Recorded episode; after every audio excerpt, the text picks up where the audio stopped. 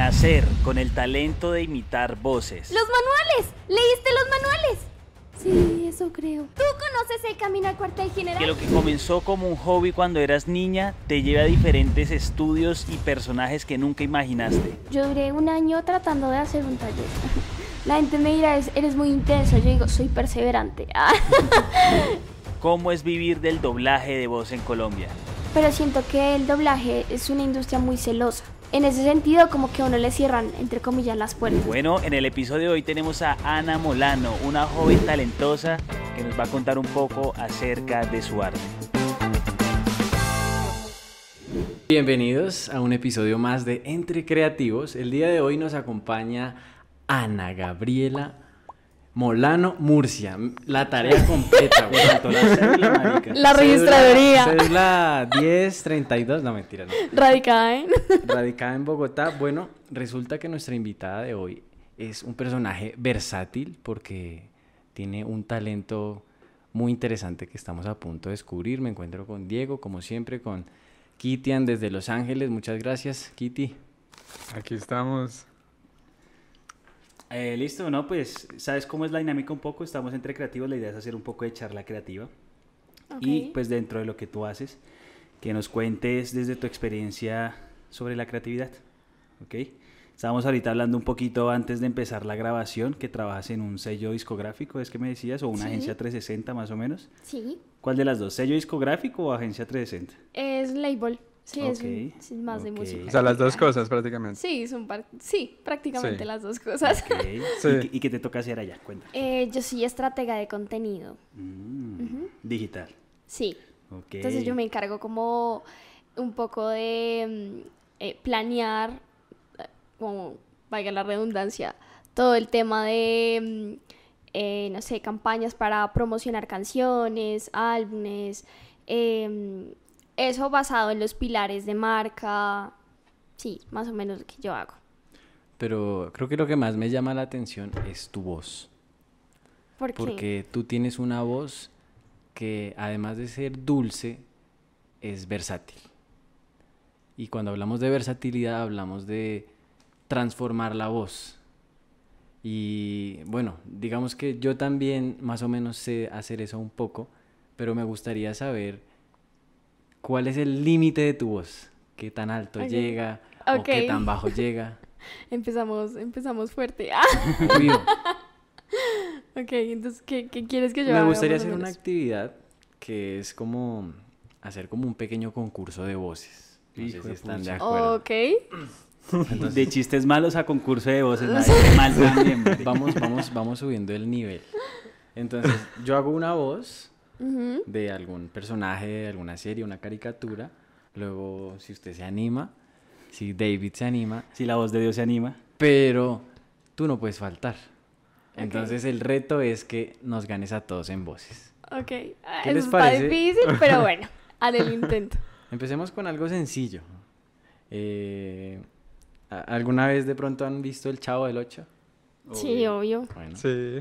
entonces yo me, yo me aviento a hablar como Kiko. Entonces, Ok. No mames. A ver, a ver, vamos a empezar a hablar porque lo que pasa es que Kiko tiene un acento muy particular. Porque habla como un chistito pendejo, pero pues se entiende. Entonces ahí está Kiko. ¿Qué tal? ¿Alguna? No, bien, bien, bien. Pero pues yo, no, yo qué, yo. ¿Ni yo- uno? Sí, no sé nada de eso. El güey. acento costeño. Mm, mm, Es el rolo, No. es el que tiene más rolo del mundo. Quien siga a nuestra invitada. Ah. A ver. Es em, voy a hacer alegría de intensamente, ¿ok? Bueno, alegría y tristeza. Ambas. Ok, ok, ok. Como que me sé una escena completa. ¡Ah! Ya está mi momento menos esquizofrénico. Em, que empieza. No, alegría, puedes perderte ahí. ¡Sé positiva! Ok, positivamente vas a perderte ahí. Es la memoria a largo plazo. Un laberinto sin fin de corredores y repisas. Leí sobre esto en los manuales. ¿Los manuales? ¡Los manuales! ¿Leíste los manuales? Sí, eso creo. ¿Tú conoces el camino al cuartel general? ¡Uh! ¡Andando! ¡Te sigo, mapa mío! ¡Enséñame a dónde ir! No, alegría. Bueno, está bien. Es a la derecha. A la otra derecha. Ah, ya entiendo. ¡Llegaremos al cuartel general! ¡Lo lograremos! ¡Andando! Algo así. Me equivoqué. Como... Loco. Cuando sí. hablamos de versatilidad, pues ya me entienden. Ya me entienden. No, sí se nota se hace el mucho. intento, se hace el No, no, intento. no, muy bien, no, la verdad, uff. Es- eso es un talento. Se- Sonó Hollywood, weón, sonó Hollywood, me senté en la pantalla y todo. Ah. Sí. Me lo voy a creer, Pero entonces, creer. o sea, esas son las dos facetas que tienes. O sea, por un lado trabajas en un label Sí. y por otro lado es el doblaje. Doblaje. Digamos que el sonido en general, la música, siempre ha estado en mí, la parte auditiva. Así como hay gente que desde muy pequeña le gustó la fotografía y, y han sido muy visuales, eh, en mi caso siempre ha sido el sonido, el audio. ¿Y, y desde cuándo haces voces o desde qué momento empezó eso? Uf, pues ahora que me lo preguntas, diría que desde muy pequeña. Y no porque, ay, no, la superdotada, la que nació así, no. Em, y eso, digamos que también está relacionado con los acentos. Eh, yo creo que me di cuenta de, o sea, yo comencé con los acentos más o menos como a los 5 o 6 años. Yo escuchaba, o sea, en ese momento yo no, yo no tenía parabólica y mi mamá eh, ponía Play TV o Canal 13 y pues pasaba música de todo lado, o sea, em, La Oreja de Van Gogh, em, Ana Torroja, sí, Ale- Alex Intec, eh, sí, como gente, Alex Ubago, o sea, como muy de balada pop y todos eran de diferentes países. Y no sé, una que otra entrevista, entonces yo decía, me gusta, o sea, eh, o sea, cómo suena esa persona. Y poco a poco me fui acostumbrando, más o menos en primero, sí, en primero de primaria, yo traté de imitar el acento argentino y el español, eran, fueron mis primeros. Ya cuando llegué como a quinto, sabía imitar, por ejemplo, el costeño. Pero yo lo veía como, ay, pues es un un chiste juego y ya. de niños. ¿Sabes? Como, ay, me gusta hacer reír al resto y ya. En bachillerato ya como que fui perfeccionando y voces como tal, yo creo que hasta pandemia me di cuenta que realmente me gustaba el doblaje. O sea, es como yo decirte a ti, tú puedes ser auxiliar de vuelo. Es como, pues sí, pero ¿cómo se hace para hacer eso? Lo ves súper lejano, como algo que no puedes como ejecutar. Así mismo veía el doblaje. Pero me di cuenta dije, bueno, pues voy a investigar cómo, cómo se hace para, para, para llegar allá. O sea, cuando era pequeña veía Discovery Kids en la casa de mis abuelos y, yo pensaba que la gente que hacía doblaje tenía que ser estrictamente traductor, ¿sabes? Como que Saber inglés y Sí, y traducirlo que no simultáneo. necesitaba nada de actuación ni interpretación, simplemente era pasarlo de inglés a español y ya. Pero sí, Mencionas varios elementos chéveres. El primero es lo del Canal 13, ¿no? O sea, echando memoria, cuando no existía o cuando YouTube no era tan fuerte. Ese era- TV. En TV, entonces, bueno, el Colombia, el criollito era Canal 13. sí, el criollito. sí. Pero bueno, muy chévere eso porque justamente ahorita también trabajas en la industria de la música, ¿no? Sí. Y, y pasando por otro lado al tema del doblaje, eh, quiero que me cuentes un poco más de eso porque acabas de mencionar que no solamente es decir un libreto, sino que es interpretarlo. Y ahí Ujú. viene un tema como también de actuación. Sí, Entonces, ¿cómo, ¿cómo has mezclado esas dos cosas? O sea, ¿cómo pasaste de que fuera un hobby de niña a de pronto pulirlo más y que ya se encaminara en algo más, más pro?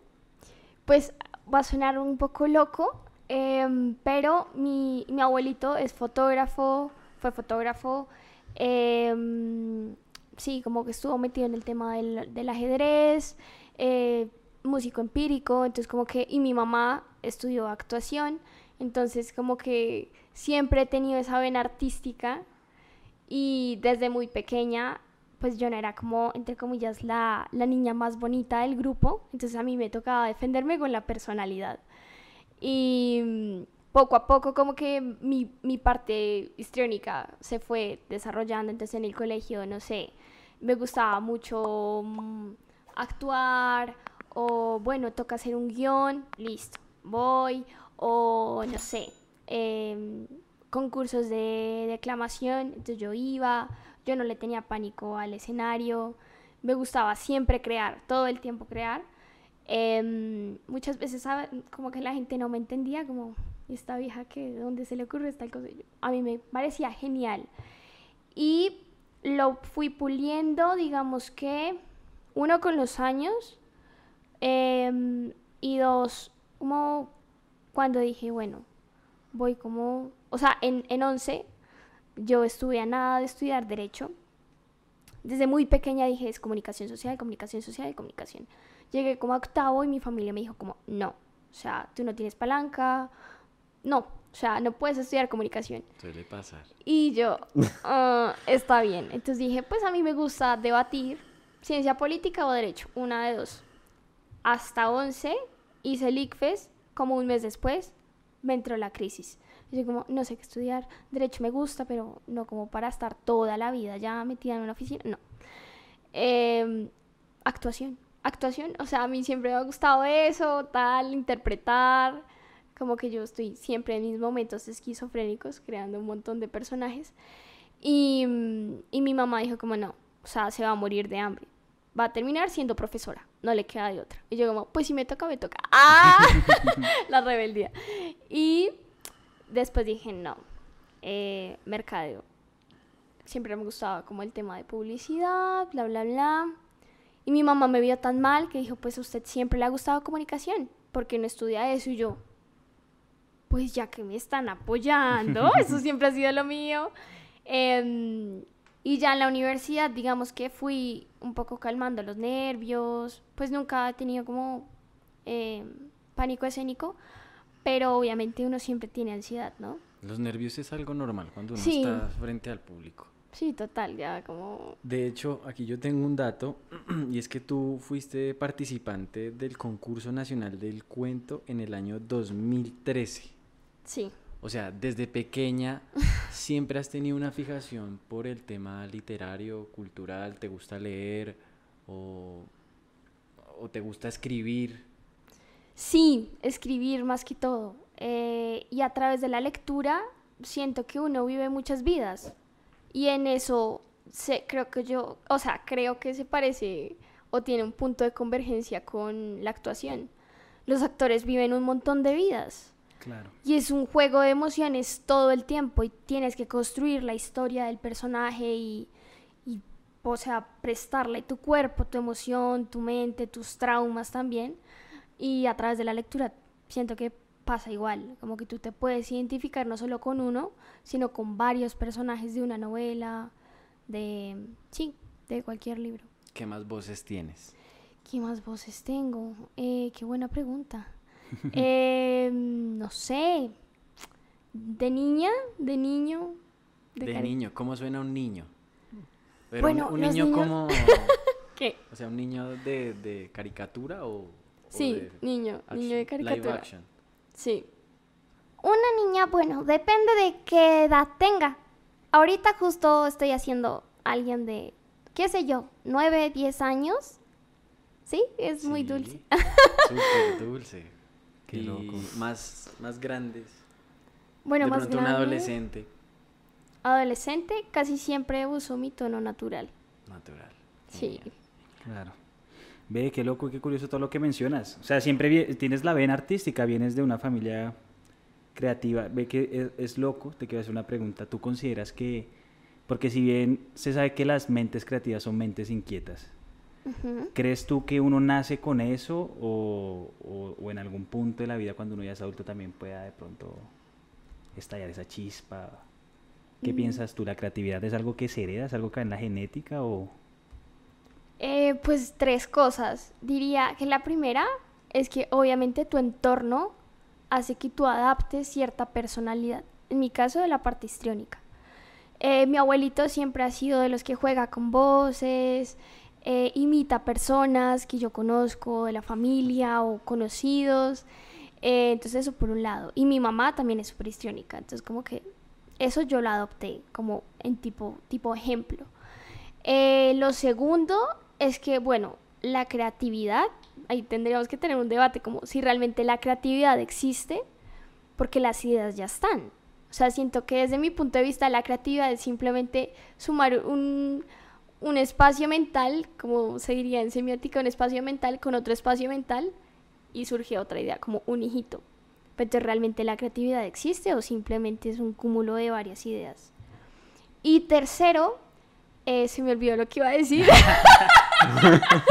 como que, Eso también hace parte de la creatividad. sí, como que Sí. me voy. Eh, el otro punto, ¿cuál era? Fuck. Ñam, ñam, ñam, ¿Tiene ñam, que ñam. ver con leer o tener algún hábito?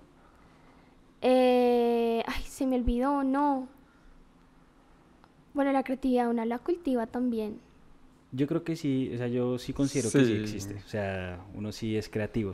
Obviamente. Es como un músculo. Digamos, dime, dime, Kitty, dime, Kitty. Es como un músculo. Porque al fin y al cabo tú puedes tener una idea. O sea, por ejemplo, tú dices que cada persona tiene. Bueno, no, estabas tratando de decir que las ideas ya están. Pero al fin y al cabo hay gente que es más creativa que otra. Entonces, digamos que sí. Como que es algún músculo, al fin y al cabo es algo que se practica todo el tiempo. Siento yo. O sea, Tienes que estimularla constantemente Sí. para que no sea simplemente una idea vacía, sino que de pronto esa idea agarre otra idea y de ahí salga, como dices tú, un hijito. Sí, exactamente. Ah, bueno, ya recordé el otro punto. Ah, excelente. Y es em, lo que está asociado con la niñez em, y es no perder el asombro de estar vivo. Creo que para ser un buen actor o un buen creativo en general, eh, nunca hay que perder el asombro de estar vivo, como, sí, de, de perder esa curiosidad de, bueno, esto qué tal y esto, sí, como estar siempre encontrando lo fantástico y lo curioso en cada cosa que uno observa, que uno ve. Por ejemplo, yo suelo ser mucho más creativa en Transmilenio eh, cuando salgo en general. Como me nutro de muchas ideas y de muchas realidades que a lo mejor son ajenas a, a la mía. Y digo, wow, aquí puede surgir otra idea. Ta. Me, ha, me ha pasado. O sea, como proyectos de artistas, no sé, para crear una comunidad y no, o sea, estoy quemada. Y digo, no, tengo un bloqueo terrible.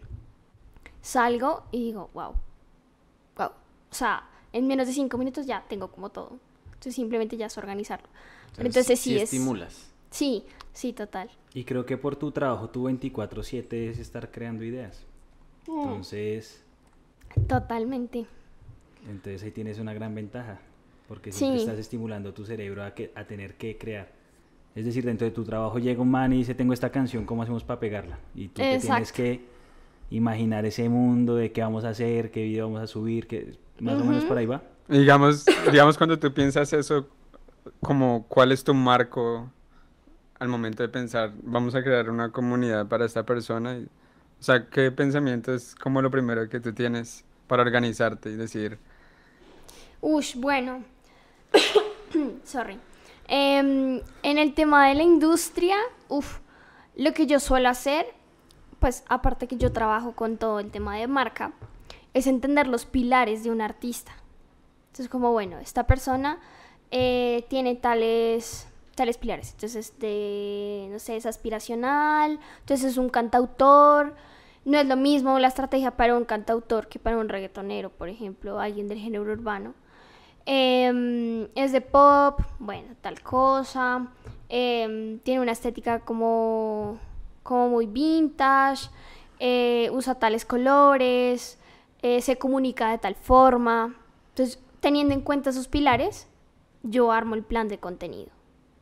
Pero siempre me tengo que estar nutriendo de cómo la gente consume la música, cómo la gente consume el contenido, em, de qué manera también un contenido, por más de que sea genérico, puede marcar la diferencia Ya, y que la gente conecte con lo que es el artista y con su marca. ok.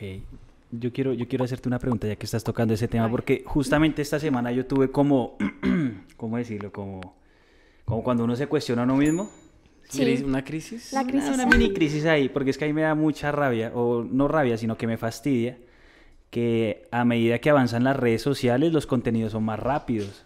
Entonces los videos son más rápidos, toca hablar más rápido, tiene que durar menos, o sea, y tengo mucho, como, como muchas vainas encontradas con eso porque le, le quita y le resta a uno muchas, muchos elementos a la hora de crear, digamos, un video, un reel, una historia, lo que sea. ¿Tú qué opinas de eso? Es decir, dentro de las estrategias que has hecho para redes sociales, ¿qué opinas con el tema de cómo la gente consume contenido hoy en día? Porque es que realmente alguien coge el celular y empiezas a ver historias así, weón, ta, ta, ta, ta, ta, Sí. ta, ta.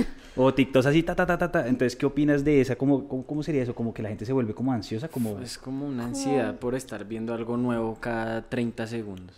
¿Qué opinas de eso? Y que, cómo puede hacer uno para resaltar entre, entre esos dedos así rápidos? Uf, bueno, qué buena pregunta. Creo que nunca, la- nunca me la habían hecho.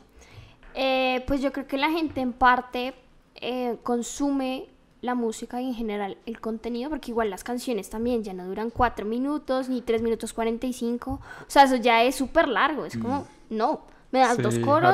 O sea, es una estrofa, precoro, coro, otra estrofa, coro. Y chao. Y ya, de pronto un bridge y ya, se acabó Dos el cuento. minutos y Y ya, dos minutos, dos minutos diez, dos minutos treinta y ya. Entonces yo creo que en parte la gente consume el contenido así de rápido, primero porque el tiempo es muy valioso y estamos en un mundo como muy globalizado, eh, ya a un extremo, ya ahorita estaba hablando con, con Santi de eso, como nosotros crecimos con mi encarta, vivimos la transición de qué es vivir sin internet y De es usar- crecimos con usar el un internet. diccionario para tras- traducir algo. Exacto, como sí. todo era súper análogo y, y ahora es como, bueno, tienes que estar en una reunión, más que todo por el tema de la pandemia, tienes que estar en una reunión, pero al mismo tiempo estás en el celular, pero al mismo tiempo estás trabajando Y preparando el y almuerzo. preparando el almuerzo y haciendo oficio y cuidando al gato y es como muchas labores al mismo tiempo, muchas funciones, entonces el ser multitasking a ti te hace querer ahorrar tiempo, sí, como constantemente. Em, y segundo, pues el hecho de crear contenido más corto hace que, o sea, por ejemplo, estoy, estoy, estoy como organizando mis ideas. En 2016, con el auge de YouTube, todo el mundo soñaba con ser youtuber. O sea, influencer era como, si eres influencer, pero, o creador de contenido, eso, ese término como que no se acuñaba tanto. Youtuber, yo quiero ser youtuber, y entonces eran videos de 16 minutos, 20 minutos, y todo el mundo sabía que ganaban bien. Pero ahora tú haces un video de 30 segundos y ganas lo mismo, o incluso más, y el, el, el tiempo de producción es súper pequeño, súper reducido. Eso es como, fast food. Entonces, exactamente, es como, yo por qué me voy a gastar tanto tiempo editando y, no sé, una hora grabando, si yo sé que voy a ganar lo mismo, incluso menos, de lo que gana un TikToker que hace un video en 30 segundos. Entonces aquí, digamos que, entre mi, o sea, como de acuerdo a mi experiencia, diría que para llamar la atención, un hook. O sea, un hook como una frase súper llamativa eh, que haga que la gente se detenga. Yo, ahí- yo ahí tengo varias, estoy que me muerdo la lengua porque hijo de pucha. Sí, yo también estoy tengo- igual. El tema lo tengo fresquito en la cabeza. O sea, sí, el tiempo ahorita es más valioso. Pero, marica, la gente se pasa en TikTok cuatro y cinco horas dando dedo, güey. es valioso, pero no le dan el valor que, se- que, que realmente tiene. Y dentro de no darle el valor al tiempo, tampoco le dan valor al contenido. Algo muy, muy peculiar que acabas de mencionar es que siento que hay creadores de contenidos que ven esto como un negocio y no como un arte. Y entonces ahí es donde dicen, no, pues prefiero hacer un video de 30 segundos que me dé plata, versus a alguien que sí, no, yo prefiero un video de 3 minutos porque quiero dar el mensaje que es y demás, no importa si gano plata. Y entonces siento que ahí están las dos brechas donde por un lado se malacostumbra al consumidor y por otro lado también se malacostumbra a la gente que crea contenido. Sí, el músculo se vuelve perezoso. Entonces Sí. ya saben que No, en y- 30 y- segundos gran una pendeja y ya está. No, y a veces la calidad, eh, eso digamos que es una de nuestras apuestas. Y es que nos damos cuenta que entre más contenido hagas, tienes mucha, o sea, tienes mucho más rango o más espacio para llegar a ser viral. No solo por el algoritmo, sino porque tienes más chance de probar contenido. Bueno, este no me funcionó, pero este sí. Este no, este sí, este sí. Ok, sigámoslo probando. Mm, Entonces, como que también es un tema del contenido se vuelve basura, como es tan inmediato que a veces la gente se preocupa más por la calidad que por la cantidad. total. Entonces nosotros nos- a nuestros artistas les decimos eso, como no importa si no funciona, o sea, síguele dando, síguele dando, síguele dando, porque obviamente uno de artista, bueno, yo no soy artista, pero uno de creativo siempre se preocupa por ser pulido, porque todo esté perfecto, pero el hecho de que sea perfecto no garantiza que seas Que viral funcione. o que funcione. Mm. Entonces te sientes frustrado, como entras en un círculo de lo estoy haciendo todo bien, pero entonces ¿por qué no me funciona? Y entonces dejas de hacerlo y el hecho de ser in- inconstante, pues a ti te paga factura, te, te pasa la factura. Claro que sí. Eh, Kitty, ¿querías decir algo? Sí, ah, lo que iba a decir era que, o sea, tú ya que has trabajado con varios artistas y con influencers, o sea, siento que al fin y al cabo como que sí se ve eso de que se repiten formatos, se repiten ideas, se repiten sistemas que ya funcionan y se reciclan. O también se ve mucho que hay ciertas cosas que de pronto no, como que no apoyan a la marca en cierto sentido, no apoyan a los consumidores en algo, pero sencillamente funciona porque a la gente le gusta y ya. O sea, no sé en qué sentido tú ves eso de que solo publicar algo, digamos, por ejemplo, para un artista, eh, no sé, que digamos algo que tú sabes que seguro se va a ir bien, porque funciona, no sé, mm, por es- así decirlo, una muchacha bailando en bikini, por así decirlo. O, o algo que genere una controversia para que la gente comente mucho en los comentarios, diciendo algo, no sé, algo políticamente incorrecto o ese tipo de cosas. O sea, ¿tú qué opinas de cuando un artista o las personas hacen esas cosas? O si has tenido alguna experiencia en eso. Mm, Pues a ver, es que el, el hook muchas veces se convierte en quiero llamar la atención em, y obviamente es complicado también dependiendo de los pilares de marca. O sea, si el pilar de una marca es ir en contravía, pues claramente el hook va a funcionar y la gente va a comentar. Unos van a estar a favor y otros en contra. Y creo que en general, dependiendo de, o sea, independientemente del artista, em, siempre es importante ser o no ser y no ser como tan tibio, porque nadie va a conectar con eso. Mm. O sea, a ti te gusta, Ok. o sea, la gente que ama a Carol G, ama que la vieja sea así. Pero los que no, la detestan y la odian. Pero no están en el medio. O sea, no están como, ay, me gusta, pero no me gusta. No, a ti te gusta o no te gusta. ¿Te gusta Anuel? E- Ese tipo de marca como en contravía, que tiene unos comentarios y unos comportamientos machistas. Y una letra asquerosa. Es La como... letra de la canción de Entonces hay gente que es como, no, que es que hombre tan grosero y que hombre tan machista. A mí, por ejemplo, no me gusta Noel, como que nada de los valores de la marca conectan conmigo. Em, pero hay gente que lo ama y es real hasta la muerte y lo defienden y sí, o sea, como que obviamente depende de, de los artistas, pero siento que es siempre importante tener como muy claro quién se es y quién se quiere transmitir. Es que eso es una línea muy delgada porque con tal de querer llamar la atención uno prostituye el contenido de cierta forma. Mm. Y eso es algo redenso en lo que, en, en lo que uno puede caer.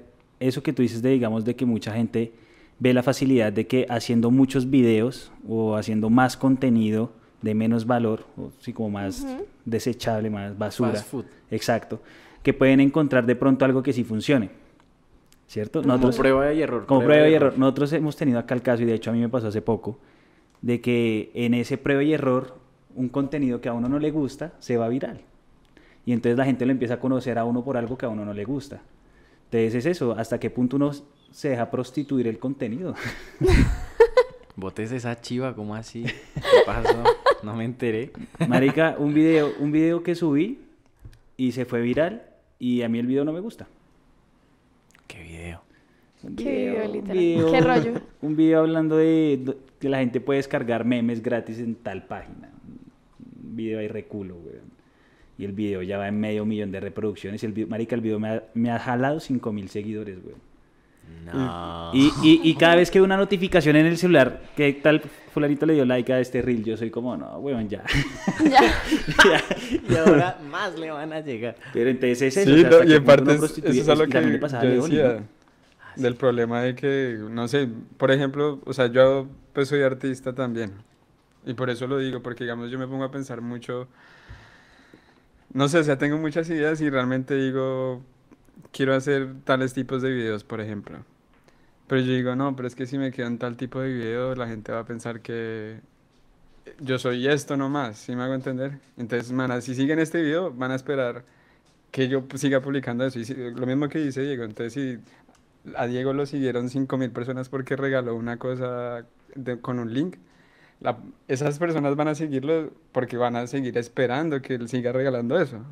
¿Sí me hago entender? Sí. Lo mismo que el día de mañana tengamos un video eh, o que, que este video le vaya muy bien, entonces la gente va a seguir esperando videos así como este. Entonces, o sea, ¿tú cómo lo ves en esa perspectiva? Porque siento que, digamos, en el tema de artistas y la creatividad es... O sea, lo- en el tema de artistas más que todo porque siento que un artista es como, como un actor en cierta manera. O sea, es como el concepto que yo lo veo porque un, un día yo puedo hacer una canción triste porque me terminaron, aunque no- nunca haya pasado, por eso es una actuación. O el día de mañana hago una canción porque me voy a casar, pero es actuación. O sea, yo soy villano, soy el bueno, soy el malo, soy el que, no sé, de pronto se vuelve un poco más como sucio, pero a veces de pronto puedo ser más tierno con las palabras que uso en las canciones. O sea, ¿cómo, cómo puedes ver como ese marco de ese, del, como el artista o el personaje? Y lo, lo mismo que dice Diego, o sea, ¿cómo va a hacer que la gente diga, este personaje es así? Si no solamente en la música. O sea, que no lo encasillen a uno con una misma Eso, cosa eso es jodido, weón. Eso es Sí, súper, Eso sí. es jodido. Eso es jodido porque igual, o sea, por ejemplo, Aitana, no sé si sepan quién es. ¿Quién, quién? Aitana, No. I don't know. Sí. ¿no? Yo sí, yo sí. Aitana es una artista eh, española y ella era como del mood Morat, como de esa onda medio popcito, Sebastián, ya Sebastián Yatra, sí, como por esa onda. Y em, me distrae. Que llegó Maya al set, Sí, hola sí. Mayita. Estaba bonita. Ella es como este artista. Tini, Ay, cuidado. Ay. Em, más o menos. Sí, Aitana, es más o menos como de la onda de Morat, de Sebastián Yatra, es de pop. Y pues era una niña como, o sea, un personaje, pues como la artista súper dulce, sí, como muy cantautora, pues. Y creo que este año a principios hizo un rebranding y ahora es, pues, pelo negro, así, maquillaje súper, súper marcado, ropa negra, más una onda de medio electrónica. Entonces, como, wow, ¿qué pasó aquí? Rebranding. Entonces, como que de, de acuerdo a, a los pilares de marca, uno siempre busca que si la gente, si un contenido se vuelve viral por determinada cosa, que esa cosa esté anclada necesariamente a los pilares de marca. Ya. O sea, por ejemplo, si yo hago un video hablando, no sé, como de un story time en la universidad y se hace viral, pero las cosas de doblaje no, la gente va a esperar que yo siga haciendo story times. Claro. Pero entonces el story time no es algo que yo quiero comunicar, entonces yo para qué lo voy a hacer, ¿sabes? Entonces como dependiendo de los pilares, yo siempre busco que el contenido que haga el artista esté anclado a su marca, de tal manera que si la gente se engancha, se enganche con el resto de contenido que viene. Ese es tu caso y me llama la atención que tú te hiciste viral también gracias a tu contenido, a lo que te gusta. Entonces creo que ahí hay un plus y es que la gente que te conoce, te conoce no por hacer comentarios sobre la universidad, sino te conocen por hacer personajes, por eh, hacer imitaciones y creo que eso es un valor que pues que es, que es lo que estamos resaltando acá. Cuéntanos por qué decidiste lanzarte al agua así. Si te consideras a veces un poco como distante con las cámaras. Uf, sí, yo, yo le tengo pánico. Justo ahora, antes de, de empezar el podcast, estaba molestando como, no, no quiero que me vean, no quiero que me vean, solo, solo audio, solo audio, solo audio. Pongan el micrófono más arriba que no se vea mi cara, eh, porque no me gustan las cámaras. Pero, em, digamos que me boté al agua porque ya llevaba un tiempo queriendo eh, estar en el tema de doblaje. Y eran las votaciones, estoy hablando del año pasado, votaciones presidenciales. Y yo hice un video con acento neutro, eh, haciéndole ¿Qué es acento neutro? Perdón. El acento neutro es un Mm. acento artificial, si podríamos llamarlo así, creado exclusivamente para fines comerciales.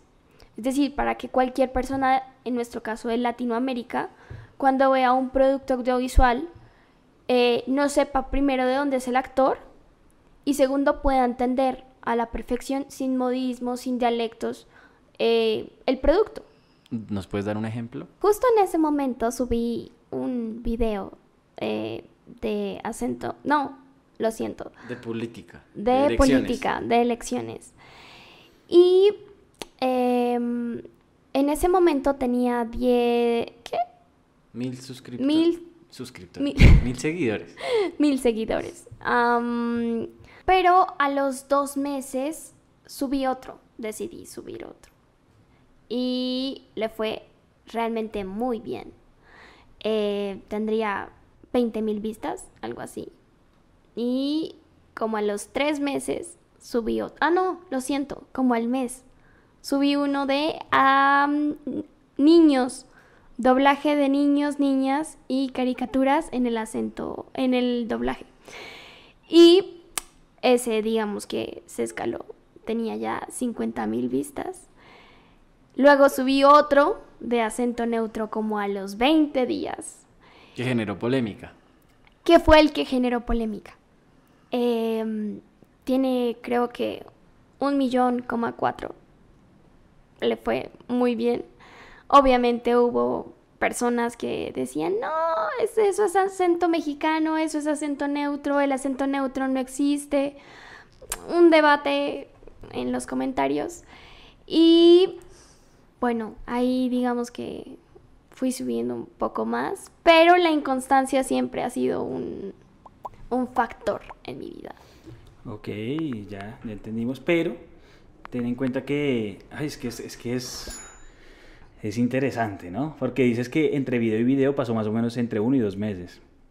O sea, lo que es para uno es para uno, porque yo dejo de subir video un mes y me voy para el piso.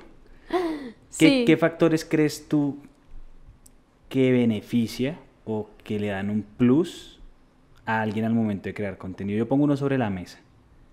Ser mujer. ¿Consideras que es un factor decisivo al momento de crear contenido que le vaya mejor o, o peor algo?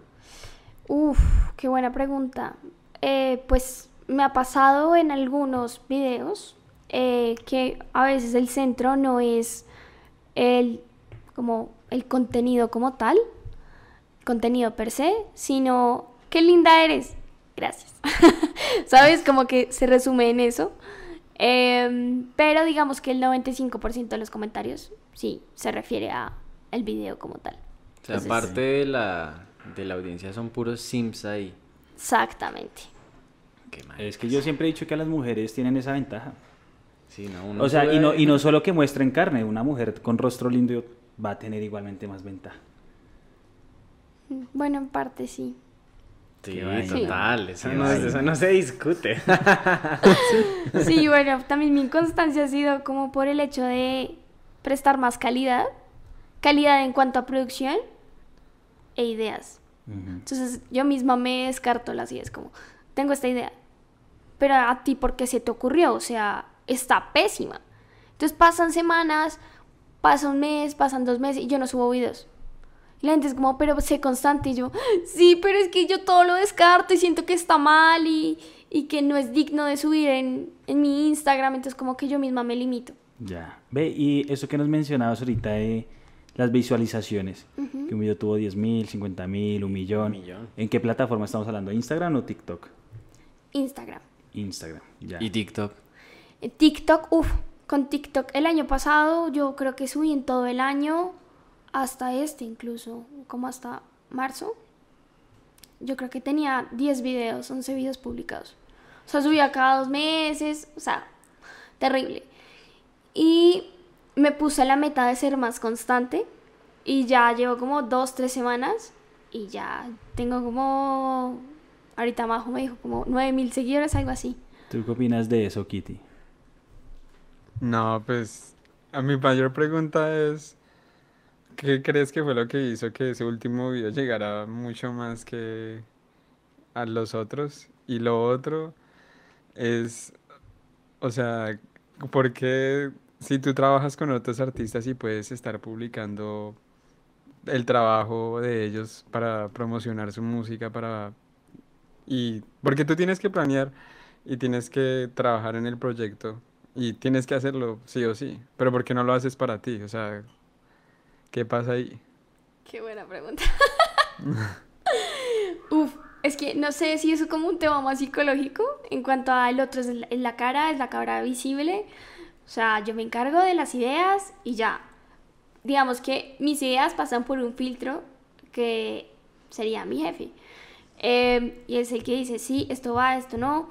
Incluso el mismo artista, como esto me gusta, o qué les parece si a esta idea le sumo esta otra. Entonces yo digo, perfecto, como que siento un apoyo. Y al final, pues no es mi carrera. Entonces como, obviamente me lo tomo personal, como tengo que hacer mi trabajo muy bien. Pero pues no soy la cara visible, ¿sabes? Pero en, en- en- como que en mi caso sí es como, soy mi propia jefe. Ah, como soy la, soy la, la encargada de las ideas, la encargada de grabar, la encargada de, no sé, como dar la cara en redes. Y si algo te queda mal, entonces a ti es a la que te juzgan. Yo no le presto mucho atención a los comentarios, como hay uno que otro que es como, ay, por Dios. Eh, hablan sin saber, pero pues igual es un peso porque es en Instagram. Instagram es prácticamente como tu hoja de vida, como una especie de, de, Es un de portafolio. booking, exactamente. Entonces tú conoces a alguien y además de, no sé, preguntarle su número, le preguntas su Instagram. No le preguntas su TikTok. En TikTok todo es mucho más inmediato. En Instagram sí es como tu presentación. Es como, siento el peso de saber escoger qué publico en Instagram y qué no. Qué es buena idea y qué no. Ok. Entonces de ahí se ve mi inconstancia. Eh, tu carrera es comunicación, ¿no? Es lo Sí. que estudias. ¿Cómo pasas? Porque la comunicación, por lo general, tengo esa duda. Tengo una duda. A ver, Porque históricamente sabemos que la comunicación, la... ¿O tú qué opinas, Kitian? Que la comunicación es como que... No, me refiero a que históricamente la comunicación o la carrera la enfocan mucho al tema mm, eh, periodístico, eh, también lo, enfe- lo enfocan al tema radial, eh, sí, lo enfocan de pronto al tema mm, eh, noticiero, Editorial. editorial, exacto. Y, y quiero saber en qué momento o cómo pasas de, digamos, una carrera como comunicación, donde es todo como un poco más académico, a un tema creativo que es un tema más actual, ¿no? Que es un tema más como de marketing, como de plataformas, redes, es decir, dentro de las de- dentro de ese tipo de carreras ya están incluyendo esos componentes o, o lo buscaste por afuera. Pues digamos, yo estudié en la Tadeo y mi universidad tiene un enfoque en periodismo, pero vemos materias de, de todo tipo, organizacional, editorial, periodístico, eh, entonces audiovisual incluso. Entonces, pues yo decía, pues a mí me gusta la parte creativa y en una clase eh, que se llama Estrategias de la Comunicación, no mentiras, Convergencia, Convergencia. Con Moisés, Moisés es español. Hostia. Eh, nos dijo como tienen que hacer un, un proyecto transmedia del tema que quieran. Y yo como, ok, perfecto. Increíble. Yo ya estaba cansada de tocar el tema de política. Dije, ya, ya no más, ya no más, política ya no más. Yo estaba en cuarto semestre.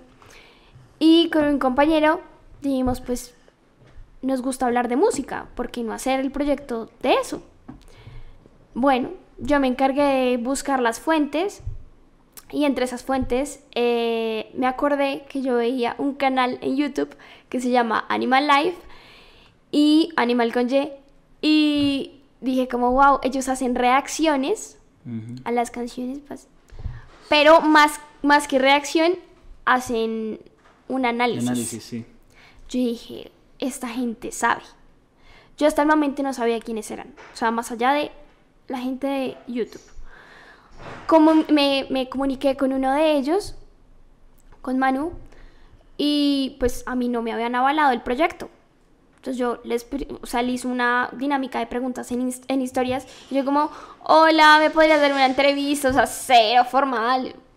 De una me contestó y yo, "Mm", impactada. Me dijo como, sí, claro que sí. ¿Cuándo? Y yo, no, disculpa, es que yo te pregunté así porque no me han avalado el proyecto, pero pues yo te cuento si, si me lo aceptan o no. Y como a los 20 días, Moisés me dijo como, sí, va, eso va. Y yo, ok. Entonces yo volví a contactar a Manu y, o Pop Machine. Y eh, Manu me dijo, listo, te doy esta entrevista para este día. Yo, ok. Eso era en abril. Estábamos en paro, 2021. Eh, tuvimos una entrevista que yo la tenía planeada como que durara 30, 40 minutos. Duró como hora y media. Se extendió como que hubo una química intelectual, como creativa, bien interesante. Y cuando terminamos, eh, Manu me escribió como, oye, muchas gracias por la entrevista, ta, me encantó, deberías venir al estudio. Y yo como, bueno, pues está bien. A mí se me presentó algo, luego a él también. Y nos terminamos, ah, no, en julio más o menos, Manu me escribió, 8 de la noche. Hola Ana, ¿cómo estás? Y yo, bien, gracias Manu. Te escribo porque queremos trabajar contigo. Y yo, ¿qué? O sea, yo no había pasado hojas de vida. O sea, yo no tenía planeado trabajar, empezar a trabajar. Y menos en la industria de la música. Claro. Entonces, em, bueno, fui al estudio, me hicieron como una especie de entrevista, pero muy del mundo creativo, ¿sabes? No la típica de la empresa, la multinacional, no. De, ¿cuáles son cinco fortalezas y cuáles son tus cinco debilidades? No, nada de eso. Eh, un poco más para conocerme cómo soy, ¿sí? Como, como persona, más allá de como, como profesional. Eh, luego empecé con ellos a trabajar, pero pues administrando playlist. Y ya empecé mis prácticas este año, eh, hasta julio. Entonces ya entré de lleno. Digamos que antes me ponían uno que otro proyecto como, bueno, ayúdanos a hacer tal plan o sí, como un poco para, para evaluar qué tan preparada estaba para esto. Y ya este año sí ya entré de lleno, pero nunca me imaginé como que se me presentara una oportunidad. Obviamente era como un sueño, pero no lo veía cercano. O sea, para mí la industria de la música era como, wow, ¿y la gente cómo hace para llegar allá? Bueno, pero yo como comunicadora, o sea, y, tengo que también como implementar mi creatividad en un trabajo, ¿no? Yo me veía en una oficina, de pronto en prensa, de pronto en radio, pero no más. O sea, pero sí fue como una oportunidad que me dio la vida y que siento yo que he sabido aprovechar. Yo te dije que eres una persona con suerte. Sí, soy, realmente sí, soy Pero- una pero chica muy una afortunada. pregunta. eh, ¿Sientes tú que para lo que desempeñas en el trabajo, a modo creativo, herramientas de pronto más operativas, eh, si se encuentran en la carrera que estudiaste en la universidad? Y Porque, no. porque la universidad lo ponen a uno a leer libros y bueno, eso ayuda a la creatividad y un montón de cosas, pero digamos herramientas concretas para crear o estrategias para redes sociales. Pues vi- como dos semestres después vi una clase con Moisés, se llamaba Estrategias de la Comunicación, y ahí yo me encargué de hacer todo un plan de contenido durante un semestre para una marca. Entonces ahí aprendí un poco más, de pronto análisis de métricas, cosas así. O sea, respuesta sí. Sí, sí, Sí. pero medio brochazo o sí a lo que Sí. a lo que realmente Sí, y, y véalo como una cosa de clase. Pero ya si usted quiere asumirlo como algo más profesional y un proyecto personal, si le funciona bien y sale de algo que usted aprendió en una clase. mm, O sea, está el que quiere pasar la materia. Y está el que le mete, que le interesa el tema y que se apasiona y que a lo mejor de eso sale un proyecto. Pero en mi Entonces caso eso como... depende también del, del estudiante y pues también el profesor, obviamente. Total. O sea, en mi caso fue más como un complemento porque ya para ese momento yo ya trabajaba. Yo en eso, pues, o sea, yo solo administraba playlist, pero yo veía lo que hacían mis jefes, eh, como que yo ya poco a poco me iba empapando de cómo funcionaba la cosa. ya. Entonces, y ya me habían puesto un, un trabajo, pues, chiquito, de una, mm, como un plan de marca. Y yo como, bueno, como un- una especie de brand book. Dije, bueno, creo que aquí le puedo meter la ficha. Entonces eh, Moisés me decía una cosa y yo lo complementaba con lo que yo ya iba aprendiendo en Animal. Ya, en la práctica. Sí. Bueno, no nos desviemos del doblaje porque eso es lo que eh, a mí me, me encanta. Y es que es un mundo lleno de magia, yo lo describiría así.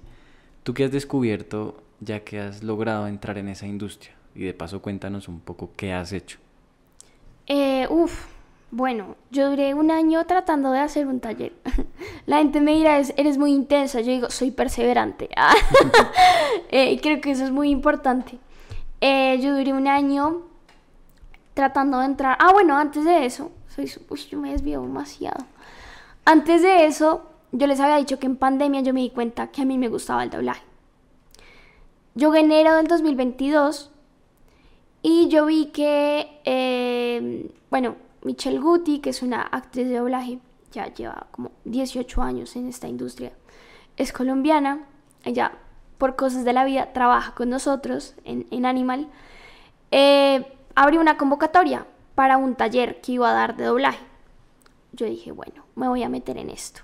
Me metí, duró dos semanas y ella me dijo, ya estás lista para preparar, o sea, para entrar a trabajar. Y yo como, oh, oh my god. Y yo, ¿cómo así?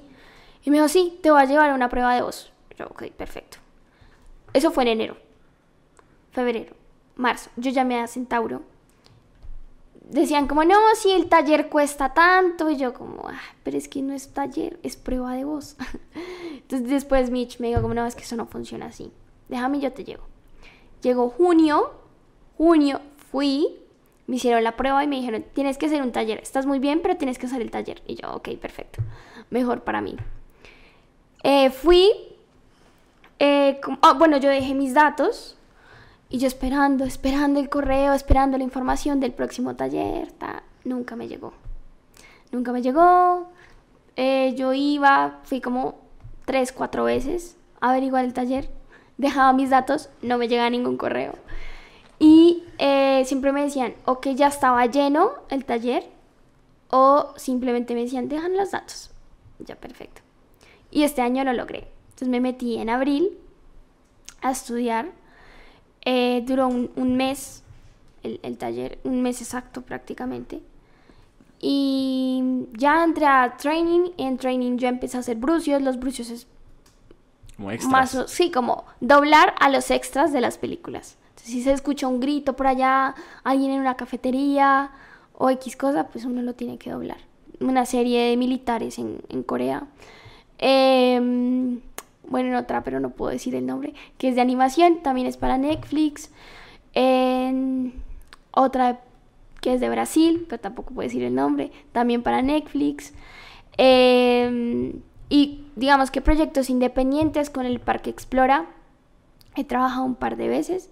Un, un proyecto muy bonito que se llamó, fue mi primer trabajo de doblaje, que se llamó Aurora y el cerebro de Astrolabio. Y era una niña de nueve años em, que era, digamos que un prospecto para ser ast- eh, astronauta.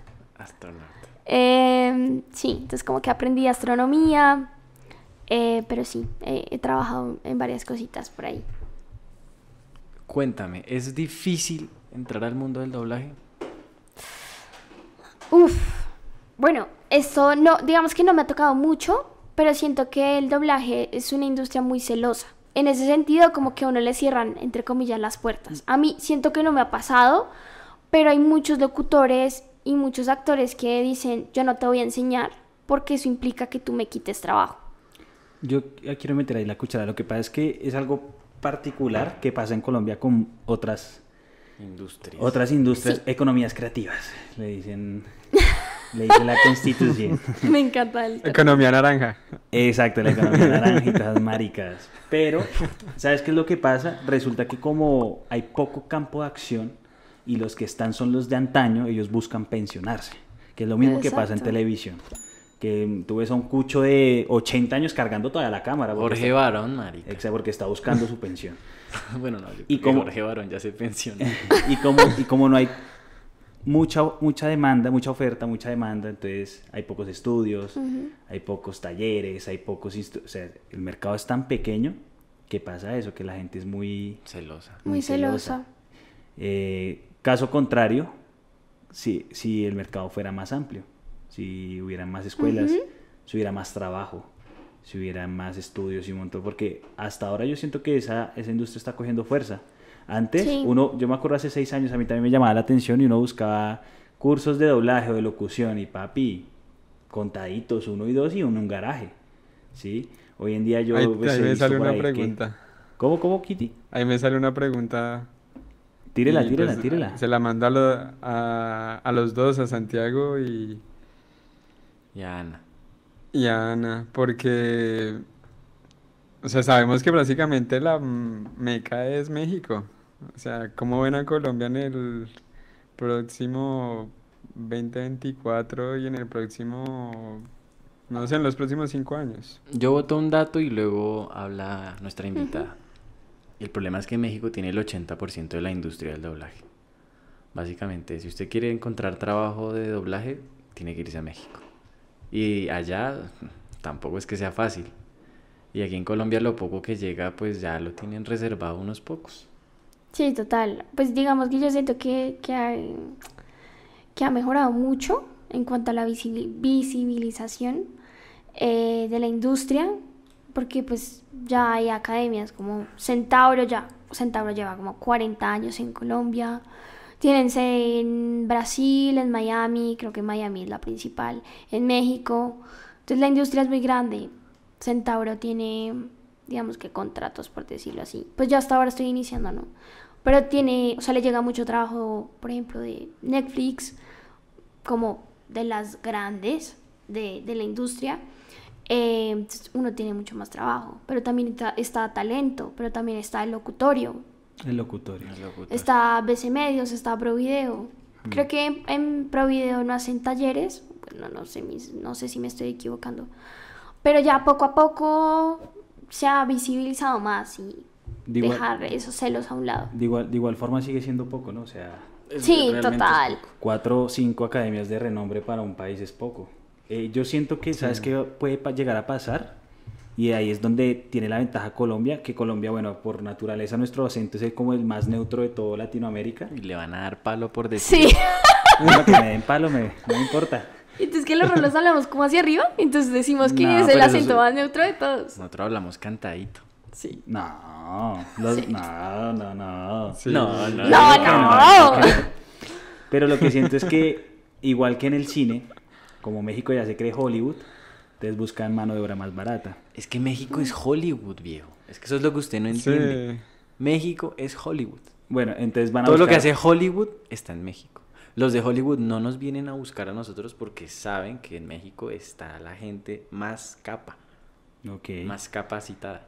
Pero, siento dentro- que ahorita está cambiando eso, con, con lo de Netflix. O sea, el hecho de que Netflix está haciendo más producciones en diferentes países, al fin y al cabo hace eso, ¿no?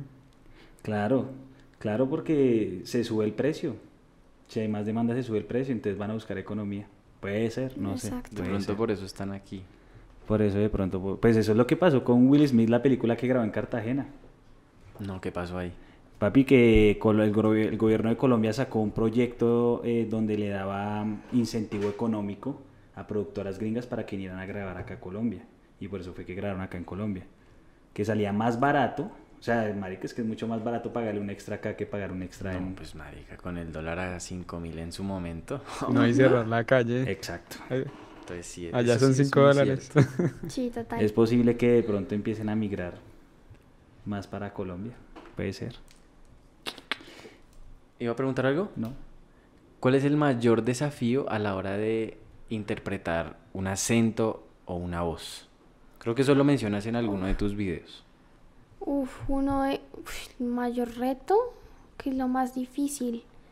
Em, bueno, en doblaje, a diferencia, por ejemplo, de los actores como tal, de los actores así sin apellido, así como le digo yo, es entrar a cabina y mientras que a ti te acomodan el micrófono, te van contando de qué se trata la serie o el capítulo. Ah, todo Entonces- es en caliente. Entonces, eh, sí, o sea, tú llegas, tú no sabes, o sea, es como, ¿en qué estudio me tocó? En el 8. Ok, sube, ya te llamaron. Ta, entro, hola, mucho gusto, mi nombre es Ana. Eh, ok, Ana, ya, ¿cuánto tiempo llevas haciendo doblaje? Ta, háblame. Ok, un poquito más arriba. Mira, esta serie que vamos a grabar es de Brasil, yo no sé qué. A ti te toca hacer un personaje tal, de tales características. ¿Listo? Entonces tú ves la pantalla. Eh, primera vez, ¿no? Como para entender qué está pasando en la escena. Segunda es para marcar. Ver, anotar. Ajá, entonces actuar. ver, anotar, entonces tú vas, es un juego visual, tú vas viendo, tú dices, acá eso pausa, entonces cada uno tiene sus propias convenciones. Entonces si es pausa, en mi caso es un diagonal, si es pausa larga, entonces doble diagonal, si habla lento, entonces es como la curvita, como la onda, si habla rápido es una flecha, si hace énfasis en una palabra, entonces yo la encierro, eh, si se ríe, entonces ahí la convención. Em, pero es así. O sea, tú, a- tú no llegas como un actor normal que, bueno, vas a hacer casting para tal personaje y entonces tú lo empiezas a construir y es un poco más em, como un trabajo más in- in- introspectivo. No, o sea, en doblaje es así. Entonces es como uno de los mayores retos, como dejar tu vida a un lado, afuera, y concentrarte en lo que estás viendo en pantalla. Y ya cuando sales, ya otra vez vuelves a ser tú. Claro. Pero eso, eso no solo pasa en el doblaje, ¿sabes? Eso pasa cuando son producciones muy grandes y de pronto a los actores también les pasa papeles no tan grandes, les dan el guion ahí en caliente. Sí. Tome. Tome, en, Tome, en sí. 20 minutos a la escena, ¿sí? Eso pasa. Es un reto grande. Y siento que un problema de eso es que a veces la calidad se ve afectada por eso. Y en México por eso prefieren a los actores de voz mexicanos, porque en México sí le meten todo al o sea, a la interpretación. Si se tienen que quedar 10 horas grabando en el estudio, se quedan 10 horas hasta que salga perfecto. Sí, sí, total. De pronto aquí por falta de presupuesto o por pereza pues a la mansalva, ah, chancleteado. como salga. Sí, Chancleteado. Chancleteado. sí en, en doblajes, en doblaje pasa eso, sucede eso. Hablando, o sea, digamos, bueno, tú haces contenido sobre doblaje, ¿no? Sí, Acá en Colombia yo he visto gente que hace TikToks y Reels doblando gente, o sea, digamos que no eres la única, sino que se siente que hay, son muchos, son pocos, se conocen, se hablan, o Yo no conozco a ninguno. yo sí he A- visto como dos o tres, pero el que yo he visto es de comerciales. Ah, sí. Ah, Sebastián. Sí, Sí. sí, sí, sí. Sí, él es de Cali, que es el que hace, digamos que ha trabajado un par de veces con Claro. Sí, es una voz bastante comercial. Eh, no, yo a Sebastián no lo conozco, creo que él es caleño. Eh, yo conozco pues a Michelle, Michelle Guti. Eh, Mitch trabaja con nosotros en Animal, ella es artista eh, de, de Animal, firmada. Eh, y Nara, Nara creo que es una de las más conocidas, Natalia. eh, ella es la hermana de Michelle. Mm, Pero digamos que Michelle va un poco más, está, o por lo menos yo la asocio así, más con doblaje y Nara más con locución. Ya. Entonces, Nara eh, creo que doblaba, no sé si era Kim, sí, creo que era Kim Kardashian. Eh, y esta Shirley, Shirley eh, doblaba a la otra, pero no me acuerdo cuál era. ¿Cuál de todas las cinco o seis hermanas que son? Eh, a Shirley la conozco, la he visto un par de veces en Centauro, pero nunca he hablado con ella. Y ya, no, realmente no, no, no es como que conozca a mucha gente de la industria. ¿Y cómo es ese roce, digamos, de tú llegar siendo tan joven, ¿sí? Como tan fresca, y de pronto encontrarte al lado de alguien que lleva 40 años, Con un viejo ya que tiene la voz ronca. que tiene callo ya en el cuello? ¿Qué, ¿Cómo ha sido ese choque cultural generacional? ¿Te miran raro? ¿Te miran feo? ¿Cómo está? ¿O- o qué? No, pues digamos que yo hasta ahora estoy comenzando, entonces me tocan brucios o papeles como líneas, líneas sueltas que uno lo llama. Pero una ventaja que tiene el doblaje es que siempre, siempre se requieren voces de todo tipo. De niños, de ancianos, de adultos, qué sé yo, 50, 60 años, de 40, eh, preadolescentes, adultos jóvenes, como que Ya. por ese lado es, es bien. Y una pregunta, y, y de pronto de, de estar en ese mundo del doblaje, tienes la maña De pronto cuando vas a mandar una nota de voz, Sí. meterle más... Eso, eso, eso, eso funciona. ok, ok. Em, de pronto, hace poco, alguien me preguntó en Instagram, como, ay, tú, tú usas los acentos y el doblaje para llamar la atención de alguien, o le has gustado a alguien por eso y yo, pues nunca me lo han dicho, pero sí siento que hace parte algo de mí y mm, sí que es algo que hace parte de mí y no sé, como que de alguna manera eso le, le, le da un toque, como un picantico a la cosa. Sí, eso me recuerda a una conversación que tuvimos. ¿Cómo te estás sintiendo en este podcast? Muy bien, ya estoy fresca. Y hablando de podcasts, buzón de voz. ¿Qué es eso? Buzón de Voz fue un podcast que tuve hace dos años, si no estoy mal, 2021, sí.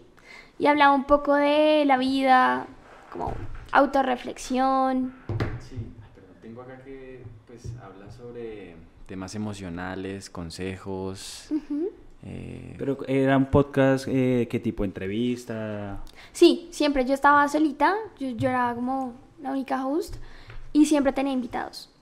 No era un podcast de superación personal porque yo no soy psicóloga, pero sí era como de, bueno, cuestionémonos la vida, o sea, como, ¿por qué creemos que el amor es esto? Y hablábamos un poco de... de- Ay, qué chévere. Sí. Bacano. ¿Y qué pasó con ese podcast? No, se acabó, quedó en pausa. No voy a decir que se acabó, sino que quedó en pausa porque, eh, bueno, mi equipo de producción, eh, pues uno de ellos se ganó una beca y se fue para Estados Unidos a estudiar, creo que producción musical, no sé, o música, eh, porque él estudiaba acá en, en EMAT, en- acá en Bogotá, pero pues se, se tuvo que ir y en ese momento también estábamos en paro y cuarentena por O sea, eso sectores. lleva parado mucho tiempo. Entonces lo paramos ya como a mitad del 2021. ¿Y cuándo lo empezaron? En febrero, marzo del 2021. O sea, duró como 3, 4 meses. Ya. ¿Y de quién fue la idea de hacer un podcast? Uf, bueno. Antes de hacer podcast, de tener un podcast, yo hacía videos en Instagram, lives. Ni siquiera eran videos, eran Ah, lives. lives. y... eh, Como de estilo psicóloga. Sí, como Sí, sí, sí, de, ese, de ese, como de esa onda. Em, y yo los guardaba, los guardaba en mi Instagram, los guardaba, los guardaba, los guardaba. Pero luego dije, creo que no es el formato adecuado para hablar del tema. O sea, ahí como que yo ya empecé a pensar un poco como creadora de contenido y meterle lo que estaba aprendiendo en la universidad. Y dije, no es el formato. Entonces dije, voy a hacer un podcast. Pero o sea que la idea sí fue tuya. Exacto, fue por mi lado. Yo dije, bueno, voy a hacer un podcast, ta. Y de la nada, o sea, como que en ese sentido siempre he sido muy suertuda, muy suertuda. Em, un chico que trabajaba con Sebastián Fonseca, no sé si sepan quién es, ¿Fonse? con Fonse. ujú. Fonse antes hacía videos con otro equipo de producción. Y uno de ellos me escribió. Yo había grabado con Fonseca ya uno o dos videos. Yo lo había conocido. Y me dijo, hola, es que estamos pensando hacer un podcast. O sea, la manifestación, dirían algunos. Pero me escribió y dije, wow, yo justamente estaba pensando en estos días en hacer uno. Y como que hicimos la colaboración y ya se juntó más gente del círculo, ¿ta? Eh, más que todo de su círculo. Y ya empezamos con el proyecto. Ok, súper. Casi que iniciaron cuando habían pocos. Sí, Ahora hay un montón. ahorita sí no es de superación personal, entonces es, no sé. Yo todos los que he visto son casi que de chismes. Ah. Aquí uno que otro chisme, pero no, más creativo. ¿Y podcast favorito tienes? Eh, uy, se regalan dudas Ese ahorita está Eh. pegando duro, ¿no? Muchas, muchas, mexicanas, muchas chicas lo están viendo. sí. Tengo Eh, mis dilemas, pero sí. ¿De qué va? ¿De qué va? No sé. Eh, un poco como de la onda de buzón de voz. O sea, como un podcast de reflexión. Ese sí es un poco más de superación personal. Mm, Pero, Pero- está enfocado más en mujeres. Sí, Sí. Ah, invitadas y host. Presunto podcast también me gusta. Ese es de análisis de medios de comunicación. Y colombianos. Colombianos, Santiago Rivas. Ah, sí, Eh, Rivas. sí, es como, sí, de esa onda. ¿Qué otro podcast me gusta? Ah, bueno, hay otro, eh, pues es más del- de, la industria, que se llama Cero, Cero con Z. Y es no un label, si no estoy mal, de Medellín. Y hablan de la industria, de marketing musical y pues, tienen invitados. Ya. Ahora nos van a empezar a salir esos en los algoritmos. Literal. Al- ¿Algo que querías decir, Kitian? Eh, quiero proponer un reto. A ver. Ay, Dios. ñay. El 8 con la cola. Un reto de actuación de que Ana y tú son los papás y Diego es el hijo. Ay, entonces que hagan el doblaje. Ok. ¿Y qué propones? ¿Como una escena Una de escena, regaño sí. o como felicitarlo? Que los dos están regañando a, yo no- a, un, a un hijo, a su hijo. El hijo no tiene voz. Pero entonces tú lo estás regañando y tú lo estás defendiendo. ¿Listo? Bueno, entonces el niño llega con cara de regaño a, a buscar al papá porque el papá lo defiende. La mamá se da cuenta de que el papá le está alcahueteando alguna maldad y, interviene. resulta que termina en conflicto. ¿Listo? Entonces, ¿Están listos? No. Listo, entonces. Uno. Ah, no, tres, dos, uno, acción. ¿Qué pasó, campeón? ¿Por qué, por qué- por qué estás eh, tan, tan misterioso? Cuéntame. Ok. Mira, si tu mamá se entera de esto, el problema que se va a armar.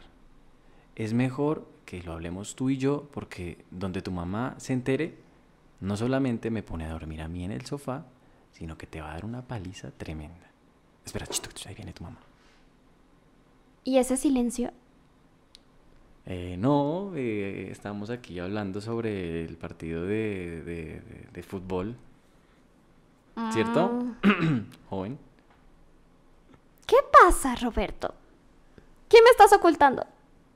Yo conozco esa cara. Yo la conozco. Así que no trates de mentirme, ¿quieres?